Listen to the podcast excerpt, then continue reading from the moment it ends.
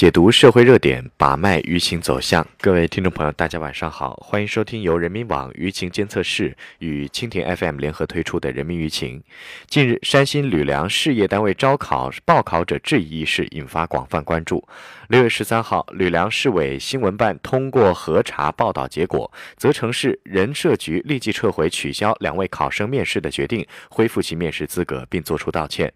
人民网舆情监测室数据显示，截至六月十五号，有关吕梁招考的新闻七百五十篇，微博两百三十六条，微信四百零三篇，论坛帖文五十四篇。由中国青年报发起的微博话题“世界史居然不算历史学”已有一百二十点四万人次阅读，六百七十九人次参与讨论。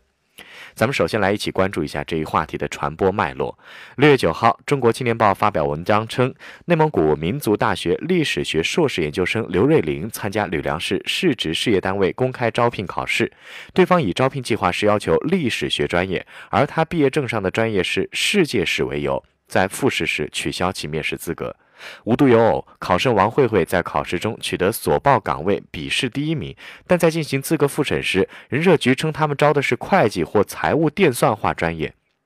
而王慧慧的专业是会计电算化，专业名称中少了“或财务”三个字，属于填报虚假报名信息。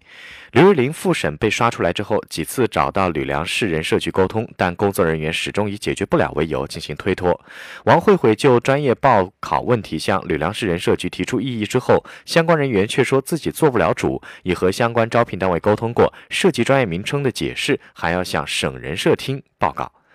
六月十四号到十五号，人民网、环球网、东方网等多家媒体跟踪报道了该事件，对其中涉及到用人单位和人社部门工作业务不精、执行文件机械调教、工作不细致、不认真等问题进行探讨。刘瑞玲和王慧慧表示，希望以后的招考能够更加公平公正、依法合规。舆情热度持续。咱们首先来关注一下网民对这一事件的观点。百分之三十四网友认为，两位考生的处理缺乏常识，过于调教，生搬硬套，不问实际情况，此机械的执行规定实在是不可取。那四分之一的考生表示，公招专业审核应该有统一的标准，给每个人公平竞争的机会。另外，有两成的网民指责相关工作人员失职，另有百分之十二网民怀疑此事有萝卜招聘之嫌，背后无内定人选等其他因素，有必要调查。清楚，给考生和社会一个交代。咱们先来梳理媒体观点，主要分为以下两方面：第一，就是机械的处理方式不可取。湖北日报评论认为，公招时要求学历专业相符很常见，但是学历专业审核也要秉持起码的常识。对具体而海量的专业名称，教育部门有分类。的类别划定，比如说历史学大类就是包括古代史、专门史、世界史等专业，这也应该作为公招的参考标准。闹出世界史不是历史学的笑话，因为专业名称细微的差别就把考生刷下，看来是锱铢必较的严格，实际是僵化教条的作风，是对人才的轻视和傲慢。这样的认真还是少一些为妙。第二，白马非马的闹剧影响了公招公信力。南国早报评论认为，行政事业单位招考中出现的现实版白马非马，一方面在于公事务员事业单位招考的专业类别和岗位统一。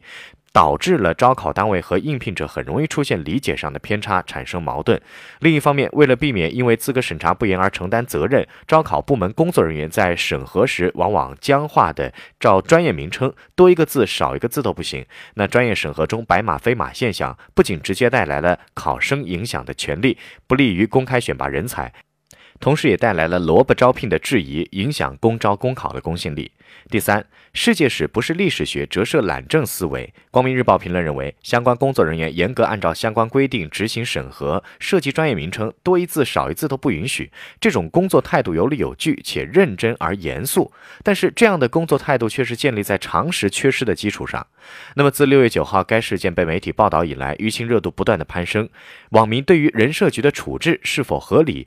背后是否有招聘潜规则等话题的讨论热度都很高，而媒体的报道则聚焦于公招制度的整改、人社局有懒政嫌疑等方向，抽取八百零七条评论，利用人民网舆情监测室观点分析软件进行微观透视，发现此次事件中专业、单位、事业排在高频词前三位，恢复可能维护正义则在正面高频词前三位。由此可见，网民对于公招系统的关注度很高，并对公招改革寄予一定的厚望。